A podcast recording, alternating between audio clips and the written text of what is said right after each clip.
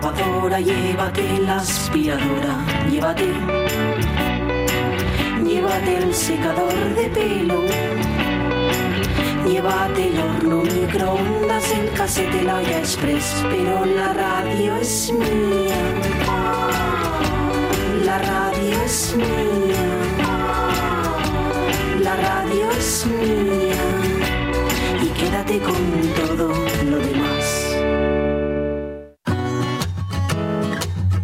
La radio es mía.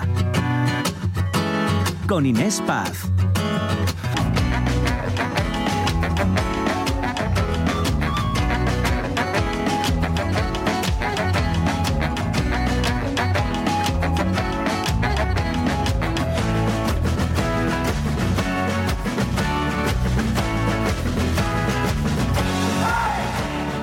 Minutos y yo no sé si escucharon antes a, a nuestra psicóloga, ya nos la quedamos nuestra de cabecera, Cristina Suárez, que proponía para acabar con este síndrome de la vida ocupada que dedicáramos unos minutos al día para sentarnos en cualquier lugar, donde quieran, donde puedan, y poner el cronómetro.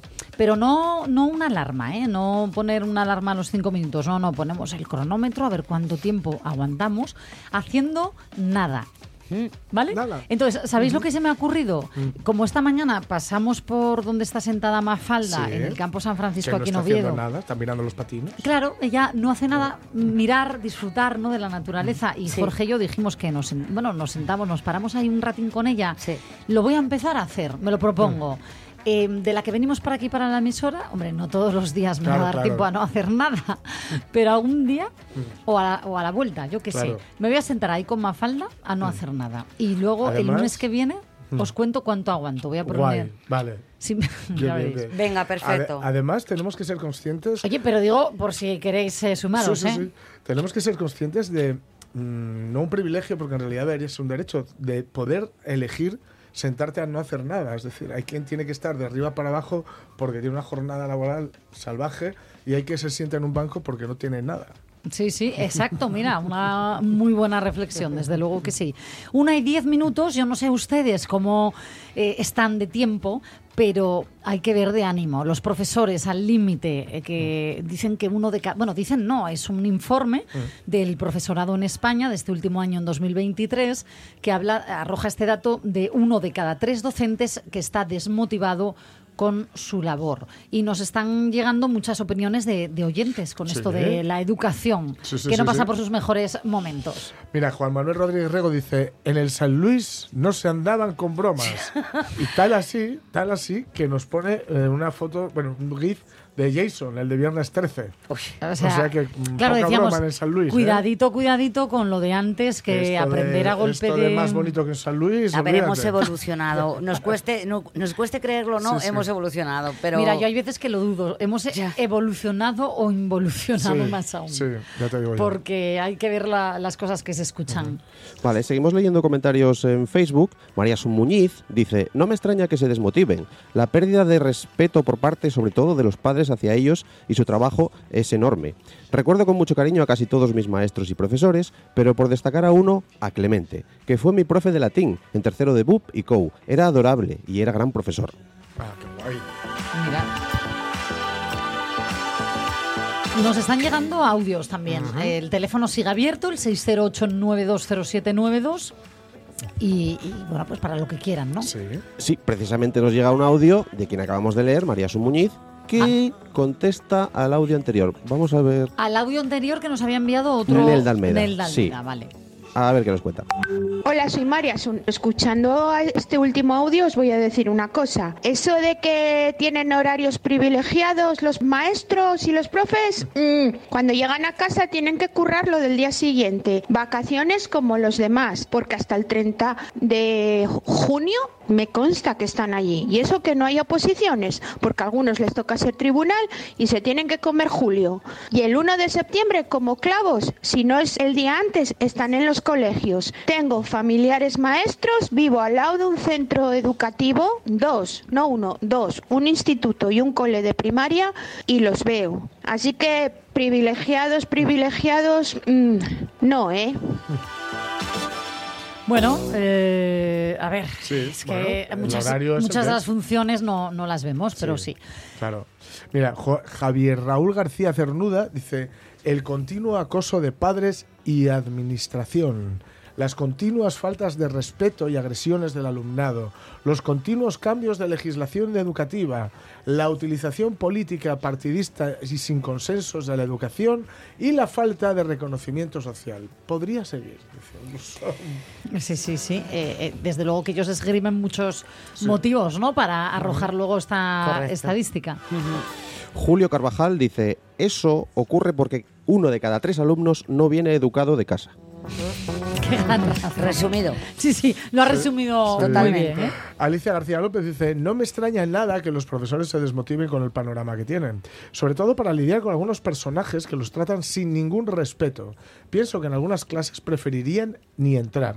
Estos comportamientos para mí tienen una trayectoria desde sus casas, que está claro que el respeto no existe. Tuve muchos profesores buenos. Recuerdo con mucho cariño a una profesora de historia de arte. Uy, la conozco, Leontina. La- ¿Que la conoces? La conozco y la conoce mi hermano Juan. ¿Ah, sí? Sí, sí. Todo queda en casa, ya ven, Sí. ya ven. El mundo es un pañuelo.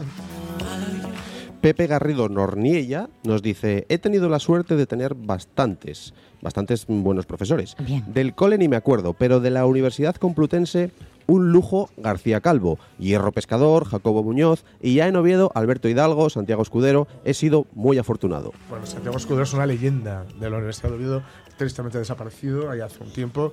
Eh, Santiago Escudero y, por ejemplo, como Gustavo Bueno o Amparo Pedregal son tres de las, de los, de- vamos, de las leyendas que, que hay en de la, de la Universidad de Oviedo. Y me- de- de- Pues qué de- gusto que la gente les recuerde, Sí. ¿eh? Qué Gracias. bueno, qué de- sano, de- además. Sí, sí, yo qué a, San- sano. a Eh, Santiago tener- Escudero tuve la- no tuve la suerte, daba filosofía, yo estaba en historia, no fue profe mío, pero tuve la suerte de compartir una tarde de cañas Ah, sí. con, alu- con alumnos, que ya es difícil que el alumnado quiera estar contigo de cañas. Y es que ese hombre era oírle hablar, o sea, era pontificar sin pretenderlo, Qué bonito. que es lo más guay que hay en el profe. Bueno, pues oye, como decías antes, Mónica, ¿no? O, o era un oyente, no recuerdo. No hay malos eh, alumnos, hay malos profesores, ¿no? Y todo Eh, lo contrario. Yo creo, yo creo firmemente en eso, ¿no? También, ¿eh? Es- que sí, influye hay- muchísimo. Sí, sí, sí. Hay muchas veces que te, que te viene con un problema y dices, no, es que la, la- la niña o el niño no me atiende en clase. Pues mira, a ver. Exacto. que- Mira, mira a ver está- cómo el que podemos está formado cambiarlo. para esto es usted. En fin, eh, vamos con algún otro comentario. Lo dejamos Las aquí de tenemos, momento. tenemos todos. Venga, Venga. una y cuarto. Y hasta las dos les seguimos escuchando, si quieren, en redes sociales y en nuestro teléfono, que nos encanta también cuando nos enviáis audios. Vamos a volver a la escuela, de la época mm, en la que la lectura del Quijote era obligatoria. Pues sí. La radio es mía. Fíjense que empezamos esta aventura hace poco más de un mes y estamos, y estamos ya en el capítulo 5. Toma. Eh, vamos bien, ¿eh? Vamos, Vamos a, a ritmo. Sí, sí, a buen ritmo. A ritmo yo diría sin prisa pero sin pausa. Algo así. Eh, capítulo 5, ¿lo empezamos? Sí. Venga, sí, porque habíamos leído nada, tres mm, líneas, eh, es lunes, volvemos, venga. Capítulo 5, donde se prosigue la narración de la desgracia de nuestro caballero. Viendo, pues, que en efecto no podía menearse, acordó de acogerse a su ordinario remedio, que era pensar en algún paso de sus libros, y trájole su cólera a la memoria aquel de Valdovinos y del marqués de Mantua, cuando Carloto le dejó herido en la montaña. Historia sabida de los niños, no ignorada de los mozos, celebrada y aún creída de viejos, y con todo esto no más verdadera que los milagros de Mahoma. Esta, pues, le pareció a él que le venía de molde para el paso en que se hallaba. Y así, con muestras de grande sentimiento, se comenzó a volcar por la tierra y a decir con, debilitado aliento lo mismo que dicen decía el- el herido caballero del bosque. ¿Dónde estáis, señora mía, que no te duele mi mal? ¿O no lo sabes, señora? ¿O eres falsa y desleal? Y de esta manera fue persiguiendo el romance hasta aquellos versos que dicen Oh noble marqués de, de Mantua, mi tío y señor carnal. Y quiso la suerte que, cuando llegó a este verso, acertó a pasar por allí un labrador de su mismo lugar y vecino suyo, que venía de llevar una carga de trigo al molino, el cual, viendo a aquel hombre allí tendido, se llegó a él y le preguntó que quién era y qué mal sentía que tan tristemente se quejaba. Don Quijote creyó sin duda que aquel era el marqués de Macua, su tío, y así no le respondió otra cosa que si no fue proseguir su romance, donde le daba cuenta de su desgracia y de los amores del hijo del esperante con su esposa, todo de la misma manera que el romance lo canta. El labrador estaba admirado oyendo aquellos disparates y quitándole la visera, que ya estaba hecha pedazos de los palos, le limpió el rostro que lo tenía lleno de polvo, y apenas le hubo limpiado, cuando le conoció y le dijo, Señor Quijada, que así se debía de llamar cuando él tenía juicio y no había pasado de hidalgo sosegado a caballero andante. ¿Quién ha puesto a vuestra merced de esta suerte? Pero él seguía con su romance a cuanto le preguntaba. Viendo esto, el buen hombre, lo mejor que pudo, le quitó el peto y espaldar para ver si tenía alguna herida, pero no vio sangre ni señal alguna.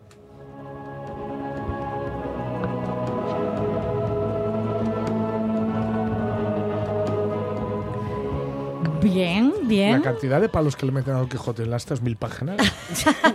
es Tremendo, eh, tremendo. Y no murió hasta el final. Sí, sí. Oye, ¿nos estáis haciendo spoiler? Spoiler del Quijote, madre mía, madre mía.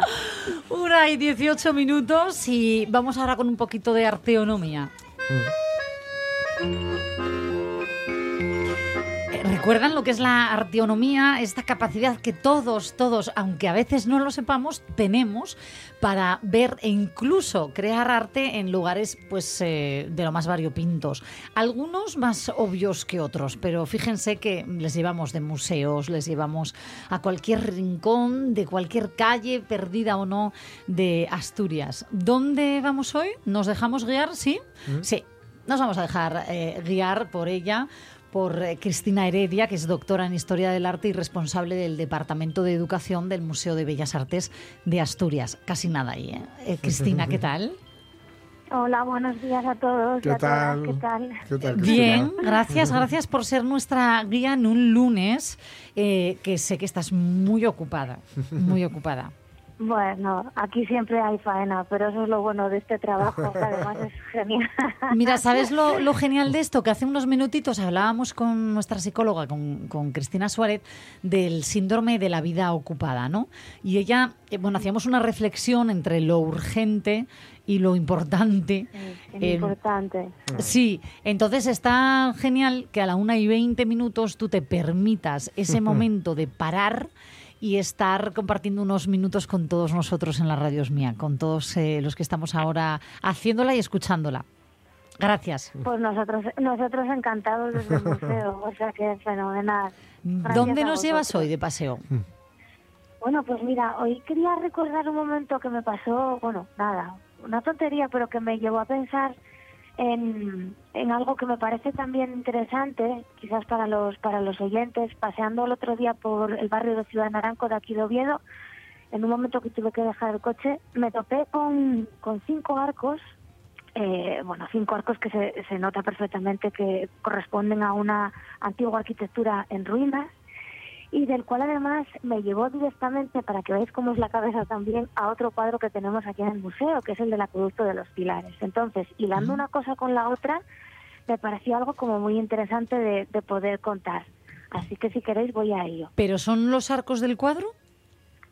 Mira, los arcos, que son cinco arcos de, de sillería, de piedra, y además que se nota que han sido derruidos por, por ambos lados, ¿eh? estamos hablando de cinco arcos unidos, formaban parte de un antiguo acueducto que llevaba el agua desde el manantial de Fitoria, prácticamente eso, la ladera hacia la zona del Naranco, hasta el casco antiguo de la ciudad en pleno siglo XVI, ¿eh? en el momento en el que lógicamente todavía no teníamos agua corriente en casa, había que ir a la fuente con el caldero ¿eh? o, con, o con las sellas para ir a buscar el agua con el que poder aprovisionarse para alimentarnos o, o incluso para Sí. lavar la ropa. ¿eh?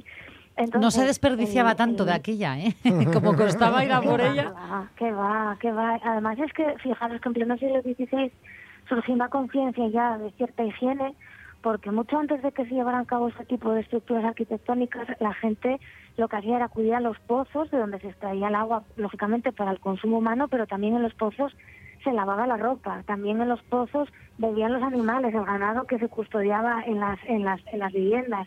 Y por otro lado también se lavaba la carne y el pescado, que como no había neveras, lógicamente, pues al al- cuando pasaban dos o tres días, pues estaba en muy mal estado. Con lo cual, a la hora de tener que consumir ese agua, bueno, los males debían de aparecer en forma de dolores fuertes de barriga. de dolores Sí. fuertes de barriga y enfermedades varias. Pero bueno, en todo caso, eso, cuando se, se pone de manifiesto la necesidad de tener agua que aprovisiona a los vecinos de la ciudad de Oviedo, se construye un acueducto espectacular de 42 arcos, de los cuales hoy solamente conservamos esos cinco, que fueron construidos por un arquitecto que se llamaba Gonzalo de la Bárcena, que fue fontanero mayor del reino, eh, estaba al servicio del rey Felipe II en aquellos momentos, con lo cual, bueno, ese agua que se transportaba a través del acueducto, para que la gente se haga una idea, como el acueducto de Segovia, pero en pleno siglo XVI, un acueducto de época renacentista.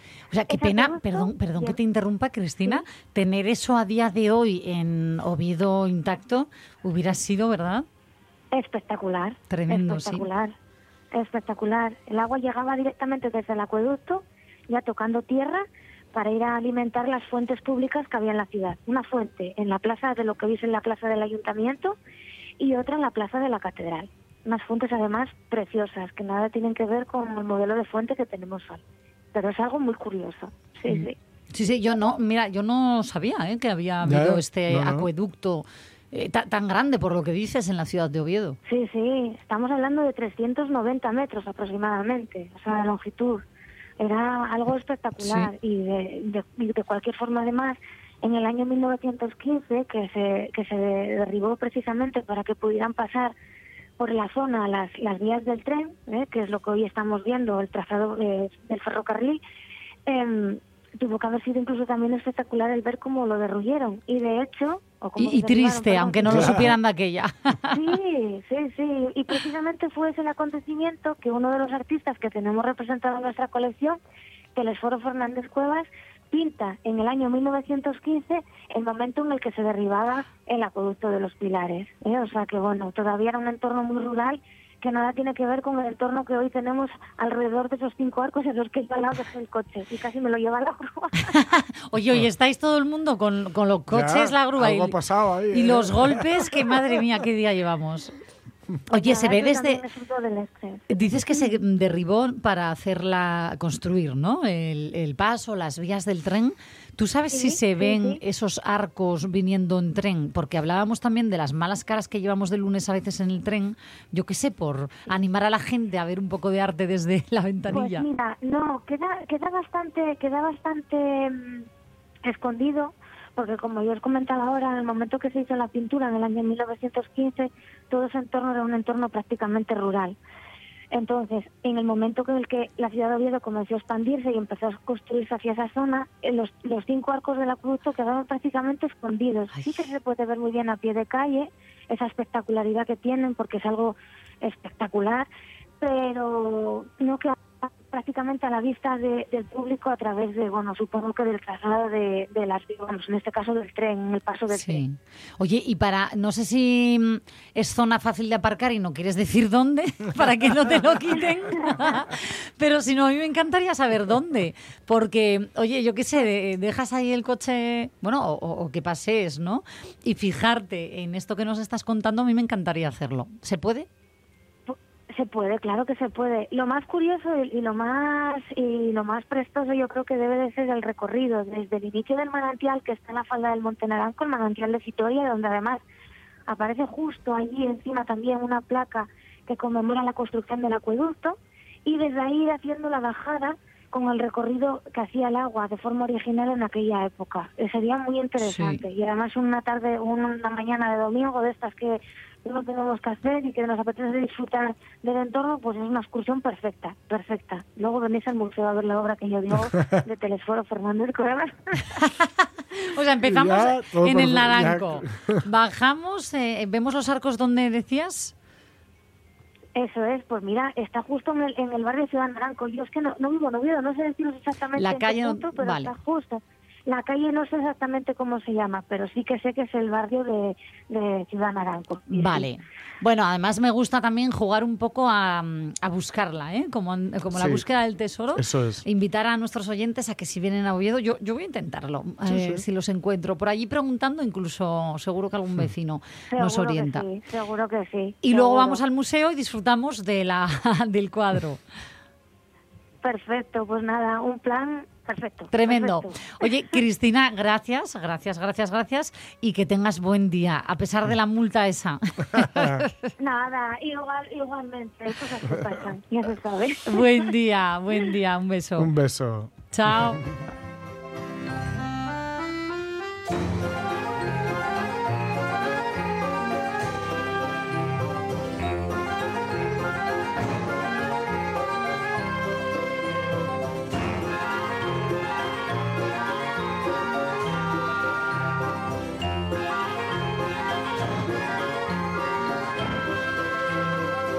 Venga, pues vamos a jugar con la arteonomía. Eh, porque arte, yo no sé si os parece, ir a un mercado de, de ganado Pues sí. y, y ver a, a dos paisanos así que decimos Rudos. eh, rudos de campo, de, de estar Arte es así. cómo dejan a las vacas y a los toros. A ver, a ver, a ver. De guapos, de claro. guapos. Para la feria. Claro. Oh, sí, sí, eso también es Tremendo, arte. Sí. Mira, eh, cada uno va, va a la feria y ve arte donde quiere. Y lo Mm, cuenta según le va en ella, ¿no? Como dicen. Totalmente. Tú en las vacas y en los toros, ¿cómo Sí, los sí. dejan? ¿Tú, Eh, Mónica? Yo creo que en todo, ¿no? Todo lo que es eh, eh, la organización de, de una feria de, de ganado asturiano. o sea, tú abres el plano yo, hablo- general. yo sí, sí, voy Vale. a todo. Pues yo me voy he al plano corto. Me he currado un montón de ellos por cuando era cuando me dedicaba a ferias de ganado y a, y a rastros y de todo esto. Tú me sorprendes con tus siete vidas. Sí. Se ha dedicado Di a como un todo. gato. tú, sí. Y de, ver- y de- y de verdad que ver- verles montar, o sea, todo el rollo y, y la belleza de los animales al- cuando llegas, cuando están tomados al pesebre todos tranquilos. No, o sea, Mira, me encanta este momento en el que Mónica se ha quedado con el plano general Sí. de lo que es, imagínense, ¿vale? Vamos a jugar a imaginar el plano general, la feria entera. Sí. Tú te has ido más al plano medio Sí, de eh, la vaca, el toro. Yo voy a ir al plano corto. Y José al ambiental, por cierto, que también juega con los eh, sonidos. Gracias, gracias. Yo me voy al plano corto a esos dos paisanos que yo decía rudos, así, eh, dándose un apretón de manos de los que ya quedan pocos y firmando con ese apretón Sí. la compra o la venta de una vaca. Bueno, en esa mano, esa mano podría ser la de Armando Gutiérrez Cantora.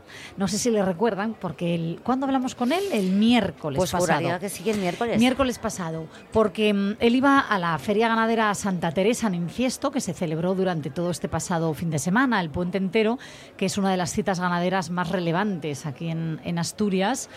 Y quería vender de esta manera, mm, pocas veces, o sea, poco queda, ¿no? De dar así el apretón y ni contrato Sí, ahora hace sí. falta. Mm.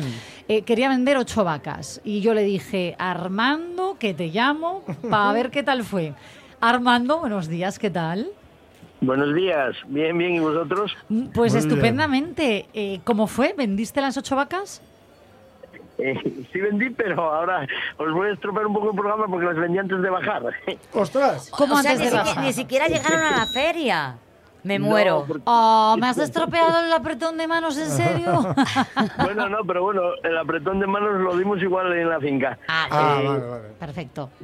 ¿Sabes qué pasa? Es que como hubo concurso también los tres días primeros, pues vinieron unos chavales que querían comprar y fui y vendí en casa antes de bajar. Te las vieron antes. O sea, Sí. eh, vieronlas en la feria, lo que lle el paseo de la vaca y, o- y del toro, claro, eh, caminando, mostrándose, como digo yo. Viérontelas y antes de que bajes a, a la posibilidad de que te las compren, ya te las compraron por camino, porque habían O sea, en el desfile, básicamente. No, a ver, eh, a ver, eh, a la- al concurso bajé unas y no las de vender, las de- pero cuando estuvieron allí me vieron las vacas y que se tenía algo para vender, que no sé qué. Ay, Ay, amigo. Para, para, Armando, ya lo hemos entendido. Vieron que las vacas Claro. que llevaste para el concurso eran de buena calidad y dijeron, ojito con Sí, hombre. este que tiene buen ganado.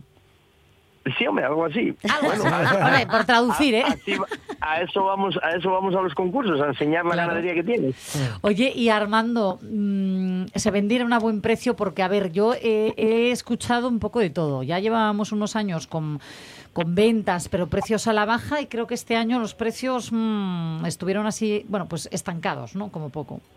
Mm, estancados casi tirando un poco más, aba- más abajo. Más abajo del- incluso.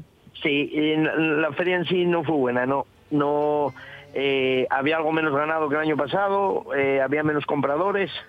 ¿Y por qué? ¿Por qué? ¿Por el tiempo? ¿Por eh, la, la situación del sector? Yo creo que el...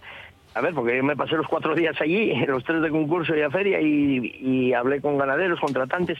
Yo creo que también eh, la sequía mm, está en- importa bastante, porque, a ver, los terneros sí se vendieron bastante porque hace falta de carne, pero pero que se vacas de vida, eh, están los forrajes carísimos, eh, la zona sur están ya cebando de almacén hace meses, y, y incluso vi gente que siempre venía a comprar que no compraba, mm, no sé, estaba como decimos nosotros, estaba triste. A ver, porque Eh, déjame, a ver, yo te pregunto, ¿eh, Armando? Dices que los terneros sí, porque para carne se necesita, pero em, el resto sale muy caro mantener una vaca, ¿no? Eh, los piensos están carísimos, ya no sé cuántos se han encarecido. el- claro, lo- los, los piensos en los últimos años, eh, los últimos dos años sí, es que doblaron. Eh, no es que tuvieron, doblaron de precio. Desde lo, Más desde, todo- la, eh, desde lo de Ucrania, ¿no? La, Sí, la sí. invasión de Ucrania, vale. Sí, sí, sí, do- doblaron de precio porque están casi al doble. Y el forraje este año también, eh, debido a la sequía que, se, bueno, están, como el otro día comenté, están trayendo afuera, están trayendo Claro. forrajes de Francia. Y yo este día todavía también bajé a Toledo porque te- estamos sirviendo terneros a un cebadero allí. La gente de allí de la zona aquella están cebando el ganado desde abril por la sequía y esos gastos, claro, entonces ¿quién va a meter vacas ahora en este tiempo para que hasta Ya. marzo por ahí tener que cebar de almacén va a ser casi inviable? Y yo creo que eso hace que, que las vacas de vida bajaron un poco y no hay tanta demanda. Eh, y quizás, mira, me quedo con esto, con la fecha. Si se celebra esta feria en octubre, empezará, si no cambian las cosas, a ser mala época para celebrarla. Habrá que pensar en cambiar incluso la, la fecha o no. Hombre, es- esta feria eh, aquí en el norte, en la zona nuestra, es, eh, a ver, eh, una de las más, eh, como de, de las más importantes que hay. Lo que pasa que, como dicen, y el cierre de temporada de las ferias grandes. Ya. Eh, de- después ahora ya hasta Corao, bueno, también tenemos, también tenemos el Mercadón de Cabaña Quinta, pero pero mm, después hasta Corao, sí es verdad que en marzo y mayo mm, vas más cara a la primavera y, lo- y los animales valen más. Pero también ahí se vende debido más ahora- caro. debido ahora también a la, a la, a la PAC que tenemos, eh, que tienes que tener los animales, eh, cumplir eh, los periodos desde, desde el 31 de diciembre al, al 30 de abril, esos cuatro meses tienes que... Entonces hay gente que también, que para cubrir un cupos, también en este tiempo compraba, pero este año... A ver, un segundito, eh, Armando, que yo me pierdo con La esto. PAC. Eh, que desde diciembre hasta abril, ¿qué es lo que hay que hacer? Nosotros para cobrar la PAC, las ayudas Sí. que recibimos, eh, cobramos por animal, un tanto. Y, y ese animal lo tienes que tener en la tu explotación desde el 31 de diciembre al 30 de abril. Entonces esta feria era buena porque había gente que, eh, a ver, tienes unos derechos de vaca nodriza y tú tienes que cumplir esos requisitos para poder cobrar. Sí, sí, Eh, te había entiendo. Era buena, buen incentivo, ¿no? A la compra. Era un incentivo bueno, pero este año la gente, la gente ni con eso. Ni no con incentivo. Debe tener miedo. Hombre, tener si dices ya que el pienso se ha duplicado de precio, Es que ya solo con la electricidad, Hay ganaderías que están cerrando, Cerrando, que están claro. vendiendo el ganado a, a- a estabulaciones grandes, entonces, eh, claro, En fin. es El complicado. gasoil, el, gas- el El gasoil, gasoil. los Mm. abonos. todo, todo, todo. Y sí, y sí, eh, a ver, de hace un, un año atrás, dos, la- las vacas sí habían subido. Eh, pero no lo suficiente como hicimos, porque vamos siempre muy al límite. Sí, No, sí, claro. Y encima, si me dices que este año bajaron un poquitín, ya apaga y vámonos. Bueno, me voy a quedar con lo positivo, Armando. Vendiste las ocho vacas y además eh, la Feria Ganadera Santa Teresa, bueno, pues oye, ha sido, no voy a decir un mal año, Flo- flojillo, Flojillo, pero todo el mundo mm, hablaba muy bien de lo que es el plano general de esa buena organización en Infiesto. Así que yo me quedo con esto. Sí, la organización sí, eso sí es verdad que de- de 10 porque no faltaba detalle. Eso es Pero fue importante. una pena los precios, porque al final la, preci- la gente que queda contenta es cuando vende bien. Claro. Aunque Hombre, las claro. instalaciones también dieron un 10, todo el mundo que llegaba allí estaba encantado, pero después Pero hay que claro, vender. Cuando tienes, que- cuando tienes que volver para casa con el ganado ya no vas tan contento. Normal. Ay, Armando, hablaremos, eh, si te parece, en otras ocasiones eh, que me interesa a mí bastante ver cómo va el sector. Y, y ya veis eh, que hemos hecho arte aquí, arteonomía de la Feria de Ganado. Casi nada. Pues, pues cuando queráis y gracias por darnos voz, que es muy importante para nosotros. Bueno, encantados, encantados de, de que participéis aquí en la Radios Mía, porque decimos, es suya, es de todos y cómo no va a ser de los ganaderos en Asturias. Un besazo. Vale, igual. Chao. Chao. Hasta luego.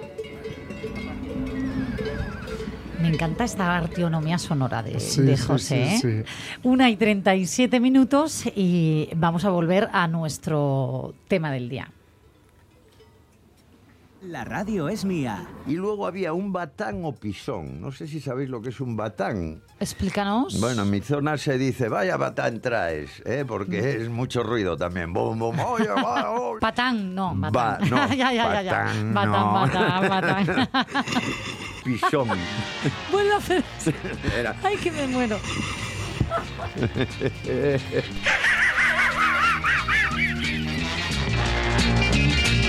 Con Inés Paz. Me encanta Miguel Trevín. Eh, ¿Habíais escuchado, por favor, esa risa perfecta Sí, sí. imitando a, a, A Patán. a Patán? Intentaba imitar, le pedí otra vez que la hiciera y no quiso. Ya veréis, el, el viernes la vuelve a hacer, hombre. Como, como que No, el, llamo Inés. el viernes no. Ah, no, el viernes No, el estamos en los viernes. eh, premios Princesa. Bueno, pues el siguiente viernes que venga, como que me llamo Inés, que la vuelve a hacer, por favor, por favor. Bueno, vamos a lo que les decía nuestra noticia del día. Uno de cada tres docentes desmotivado con su labor. Hay cada vez más bajas por ansiedad.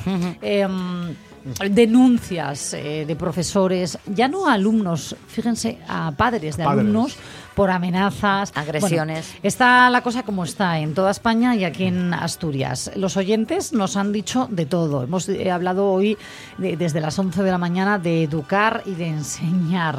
Y a ver qué dicen ellos, nuestros opinantes. Los opinantes. Podemos hacerlo de diversas maneras. Podemos crear un diálogo y recrearlo con un amigo para Decimos siempre que la base de la educación eh, a veces es una muy buena lectura, o al menos una lectura, por favor, que no dejemos de leer porque es básico, ¿no? Para fomentar, pues yo qué sé, el pensamiento crítico, entre Correcto. otras cosas, tan necesarias hoy en día.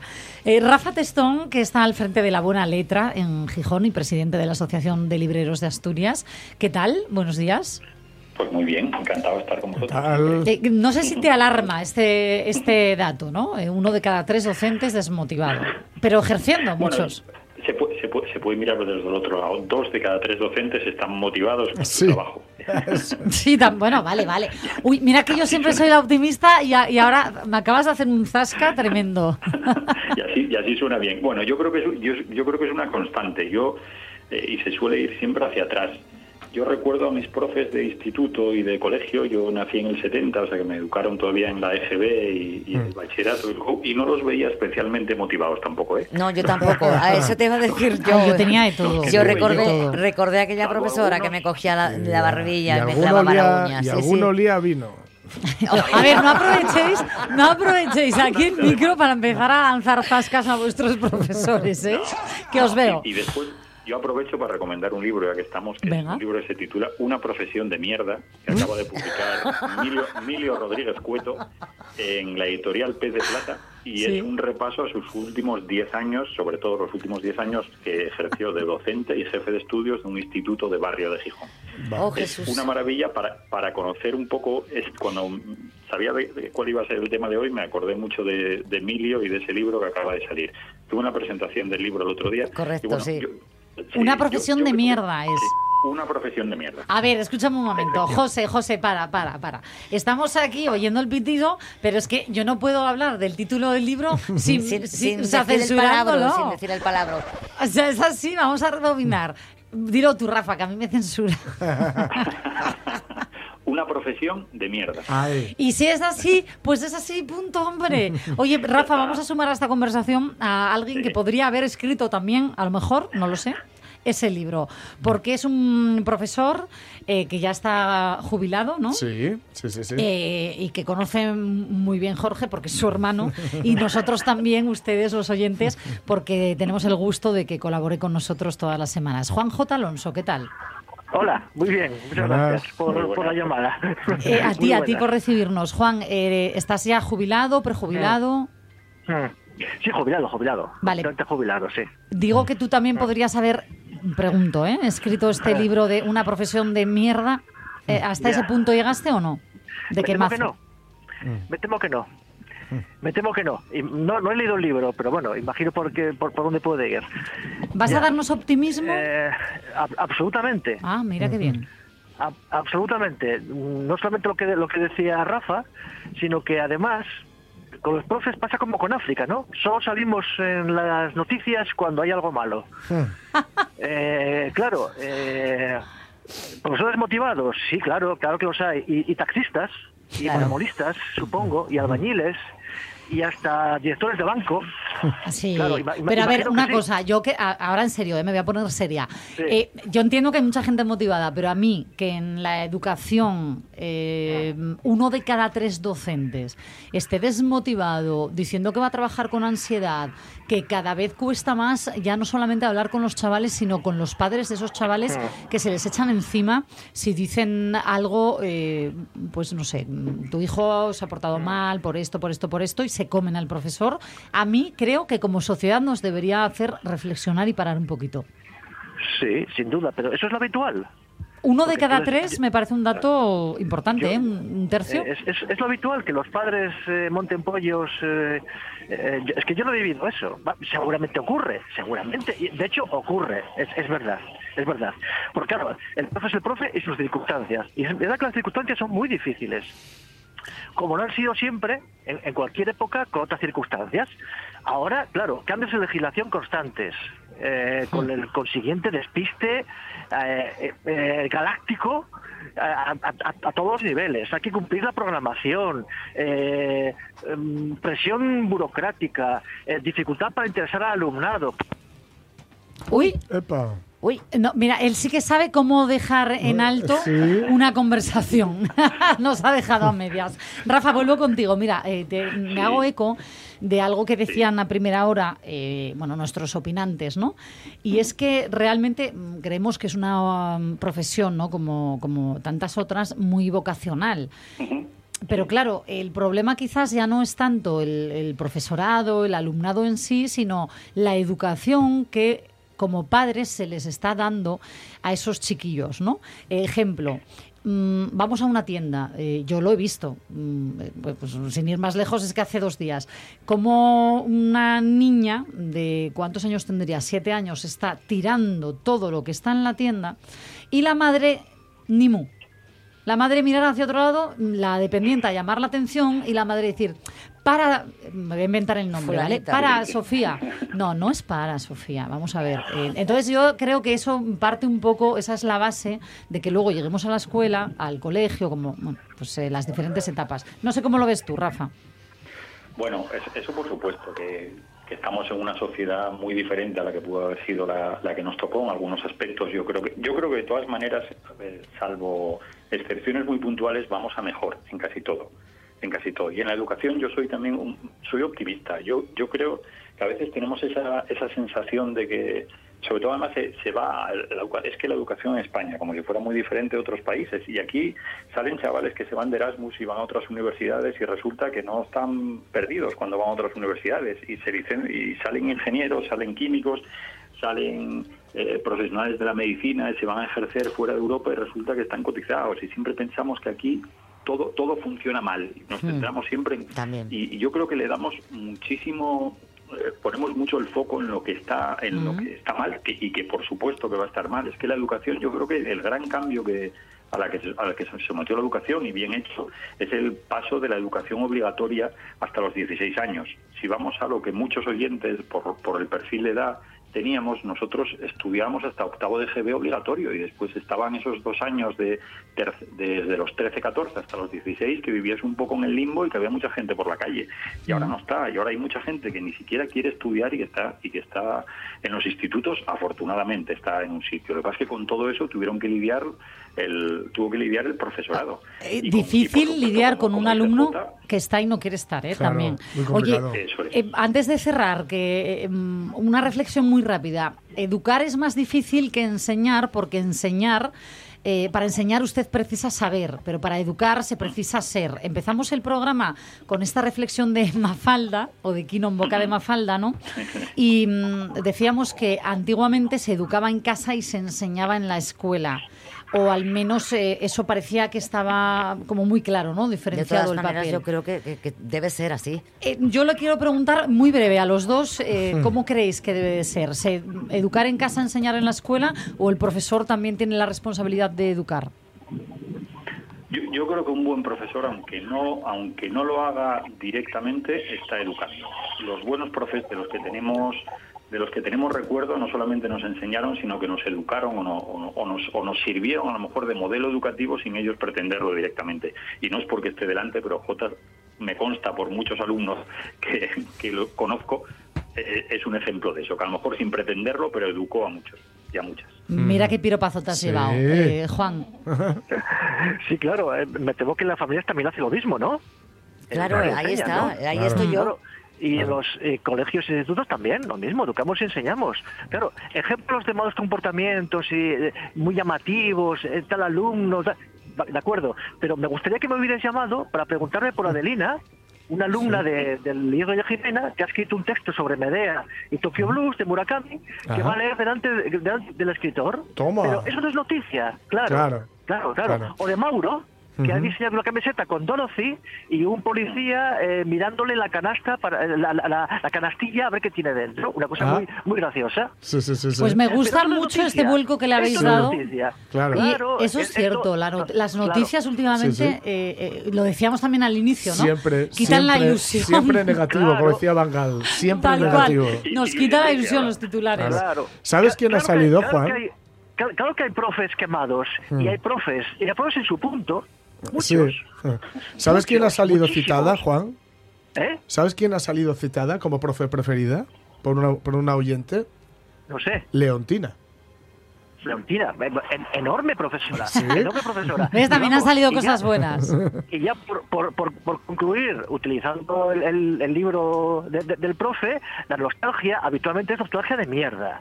A ver, Oye, me- mira, lo vamos a dejar en la recomendación cultural de la de semana. veces mejor que la de hace 50 años, 40 Sí. o Sin 30. duda, sí. Y se acabó. Y, que, y que lo discuta, bueno, pues que discuta con un alumno, a ver quién sabe más. Claro. Igual no sabe la lista de Reyes Magos, ni falta que hace. Ni falta que hace. Mira, yo os digo una cosa, mientras se sepa estar muchas veces ya hemos dado un gran paso, porque creo que eh, yo me quedo con esa reflexión, ni lo de antes ni lo de ahora, me vais a no, perdonar, no, ni el respeto a golpe de vara de antes, ni el ninguneo, lo siento por mucho que queramos ser optimistas, que hay en muchísimas aulas, que yo también vengo de familia de profesor y sé lo que han vivido, ¿eh? O sea que, en fin, eh, respeto ante todo. Rafa, Juan, mil gracias Bueno. por... mm, Un placer, como siempre. Pues el, Rafa. el placer, el placer es mutuo. Un besazo, gracias por vuestra opinión. Abrazo. Chao. luego. Chao, Igual. buen día. Igual. La Bueno. radio es mía. Con Inés Paz. Ahora no me escuchen a mí, la van a escuchar a ella, a Minerva García, que tiene ocho años, eh, que va a ser la encargada de presentar a nuestra última invitada de, de hoy, eh, de hoy aquí en la Radio mía. Buenos días Inés, me llamo Minerva y tengo 8 años. Os quiero presentar a Cristina. Es una escritora que escribió Pequeños Anfitriones, un libro de protocolo para niños que está basado en el Principito. Buenos días Inés, me llamo Minerva. La, la íbamos a escuchar en, en bucle. Gracias, gracias Minerva. Qué bien lo ha dicho. Eh, bienvenida, Cristina Cabero, ¿qué tal? Gracias, muchísimas gracias por la invitación a estar con vosotros. Mira, eh, me, me gusta mucho esto que dice Minerva. eh, eh, has escrito un libro de protocolo para niñas y niños del siglo XXI que se basa en las enseñanzas del Principito. Cuando creíamos que lo habíamos visto todo con el Principito, aquí llega Cristina Cabero con esta maravilla de libro. Eh, eh, como, no sé, mm, estamos hablando tanto hoy de, de la educación, ¿se están perdiendo las formas? Por desgracia, sí. Sí. Por desgracia, sí. Efectivamente. Y hacía falta eh, solucionar este, este problema. Claro, cuando decimos protocolo hay gente que, mm, que piensa, a ver, son niños. eh, dejémosles, ¿no? Yo soy, yo soy mucho de decir, dejémosle a los niños ser niños, pero eso no es incompatible, ¿no? Con, En absoluto. Con ser educados, con Es ciertos eh, valores. Es que efectivamente la, la buena educación, como lo estabais comentando antes, realmente sí que viene de casa. O sea, y estoy completamente convencida. Son tus padres los que te enseñan. Yo lo digo también en el libro, desde que somos bebés ya nos enseñan también pues cuando el bebé empieza a llorar y cuando tienen que callarse. Es decir, la, la buena educación viene, viene de cuna, además, eh, nunca mejor dicho. Claro. Y, y, eh, está habiendo un problema porque efectivamente la gente dice protocolo y dice buf, y de eso es de súper anticuado y es de la realeza y es todo lo contrario. Y es a lo que yo me dedico un poco también, ¿no? Si tuviera que resumir lo que yo hago, eh, creo que se resume perfectamente lo que dijeron de mí en el 2013. eh, Cristina ha democratizado el protocolo. Mira, tres décadas de experiencia, ¿eh? sí. dedicada a, bueno, a eventos, Exacto. a etiqueta, Efectivamente. protocolo, definitivamente. Y es en el año 2020, si mal no recuerdo, cuando fundas Cristi de Soto, que es un, bueno, un proyecto ¿no? en el que aunas todas tus facetas sí. de autora, como Sí. tienes muchos otros libros. Siete Este es el publicados y el octavo a punto, sí. Mira, ¿eh? nosotros hablando ya de uno y hay otro en el horno. Tremenda. Vas más rápida que la vida misma. Eh, eh, bueno, a ver, mira, vamos a explicarlo de otra manera. Porque cuando decimos, a ver, igual es un poco rígido para los nenes hablar de protocolo. Minerva nos ha contado lo que ella mm, ha aprendido leyendo este Pequeños Anfitriones. Gracias a su libro he aprendido a poner la mesa correctamente, tener buenos modales y ser una buena anfitriona en mis fiestas. Espero que os lo paséis muy bien en la radio. Un abrazo a todos los oyentes. Es que me la como, yo me la como, a mí Sí. me la como, lo reconozco. es Muchísimas gracias, Minerva. Mira, lo de ser una buena anfitriona en las fiestas, yo la última persona a la que escuché hablando de esto es Tamara Falcó, hablando, no sé si la escuchasteis en el hormiguero, hablando de cómo ser una buena anfitriona. Claro. No sé si va por Con los ahí o no. Rocher como su madre, ¿no? Mira, hablaban de cómo no quedar mal echando de casa a tus invitados, modo ya Ah. os podéis ir. Eh, yo no he visto el programa. Da igual, da igual, es mucho era- mejor. Creo que fue ella también, no sé si fue ella la que dijo que le gustaba mucho Vargas Llosa, pero nunca lo había leído. No sé si fue ella, pobrecita, no lo sé, pero bueno, eso, no, no vi el programa, no puedo opinar, pero bueno, es mi, bueno, forma, es mi forma de decirte. Eh, se puede ser mm, buen anfitrión de muchas maneras. Yo sé que tú en, en este libro lo que tratas es también de, for- de fomentar el respeto al fin y al cabo, ¿no? Y habilidades sociales. Y eso es fundamental. Exacto. Es que, a ver, vamos a ver. Eh, tú te conviertes en un perfecto anfitrión. Este libro, al final, Pequeños Anfitriones, va de valores. Eh, y el valor fundamental para ser un perfecto anfitrión es la hospitalidad, porque es la base. Entonces, pero si hay un valor que por- está por encima de todo, es el respeto. Y de lo que yo intenté cuando escribí este libro, que eché siete años en... No en escribirlo, en escribirlo no, pero, pero en investigar, en tal. Es un libro pionero a nivel internacional, no existía este planteamiento antes. Y es un poco, pues un poco... mm, mm, para combatir esta gran objeción ¿no? de que es para la élite, que es para niños eh, de familias ricas, eh, las buenas maneras, la buena educación son al- están al alcance de todo el mundo y es lo que yo... Y abre puertas. Eh, por supuesto. De hecho, yo siempre en mis las charlas, en los talleres, en los, todas las formaciones, siempre po- es- pongo siempre la misma frase de ejemplo de Confucio, de que donde hay educación no hay clases. Claro. Y es así, es verdad, te abre las puertas. Entonces es tan necesario que ya desde pequeñitos sepamos el respeto eh, a los profesores, a los padres, por supuesto, en familia, en una biblioteca, en los museos, en el deporte. Mira, puedo leer por favor, nada por muy, muy favor, rapidito, es que por favor. tengo aquí esta maravilla del libro conmigo y, por ejemplo, en espectáculos culturales sí. que van muchísimos niños y que yo decía antes, ¿no? Eh, bueno, se lo deberían de leer muchos padres, ¿eh? Ahí lo bueno, dejo. es, es un libro, como Por favor. Exacto. Estaba, es para niños, para niños a partir de 8 años y para adultos que también conservan su corazón de, de niños. Y, y para, ni- para adultos, yo, yo voy a sumar, ¿eh? Sí. para adultos que están al cargo de niños, lo Sí, que vienen siendo supuesto. padres, por favor, Mm. que a veces estamos perdiendo también, se ve mucho, ¿no? Sí, sí. Mira, en espectáculos culturales, la puntualidad, hablas de la puntualidad, de si te acompaña el acomodador, ¿no? Mm. Pues salúdale con educación. Eh, son cosas como que parecen, pide disculpas eh, cuando se tienen que poner los otros acomodadores en pie Sí. y da las gracias.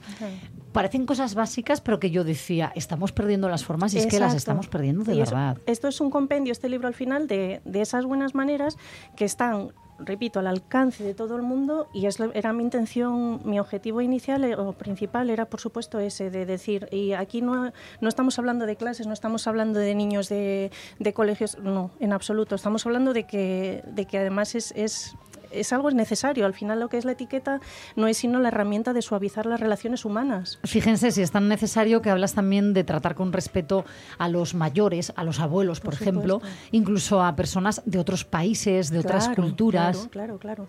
Es que al final en el libro, eh, no es porque sea hijo mío, pero es muy, es muy completito, la verdad. Y Sí, bueno, sí, como ves, estéticamente es muy bonito y eh, abarca todo. O sea, no he dejado nada al azar, de manera que, por eso ya te digo, cuando he, cuando he empleado tantísimo tiempo, ha sido como el, el proyecto más importante de mi vida a nivel como autora, ¿no? Y abarca absolutamente todo, todo, todo. Mira, me encanta una cosa que estoy leyendo. Eh, cuando se dirijan, dices, ¿no? Los peques a partir de ocho años, dices, Sí. ¿no? Eh, a personas con discapacidad psíquica, Ujú. esto me encanta. Dice, dirígete siempre directamente y con naturalidad a la persona en cuestión, no a su acompañante. No te muestres sobreprotector o sobreprotectora, pues les resulta muy mm, molesto. Sé paciente y respeta sus tiempos, ya que la presión puede perjudicarles. Y si se desorientan, guíalos con amabilidad y naturalidad. Esto para mí es oro puro, no para Sí. los niños, para todos. sí, sí, es que lo es, realmente lo es. Por eso os digo, es eh, yo, yo desde luego, además una cosa importante en este libro también era, eh, yo me dirigía directamente, yo me dirijo directamente a un niño o una niña. No hablo, no es un libro para padres que luego los eduquen a los hijos. Es No. para que el niño, si quiere estar solo, lo pueda leer solo, como fue por ejemplo el caso de Minerva. Minerva, como tantos lectores. y Eh. Minerva, una niña de 8 años Sí, que, sí, sí. que la estábamos escuchando, lo que ella aprendió, y Mm. decías es que eh, incluso que ella aprendió a cómo ser una buena anfitriona en una fiesta, que se están poniendo por todo lo alto la- las fiestas. Mire, eh, aquí lo tenemos que dejar, pero yo les invito a que, bueno, se queden con este título, Pequeños Anfitriones, de Cristina Cabero, esa guía para niños y niñas del siglo XXI, basada en las enseñanzas del Principito. Una maravilla, de verdad. Gracias, gracias. Gracias, gracias a vosotros. Muchas Gracias por gracias. compartirlo y Gracias. gracias a todos ustedes que nos han estado acompañando también desde las 11 de la mañana. Mañana volveremos con ganas y con una sonrisa como poco. Aquí estaremos a partir de las 11. Feliz día. Chao.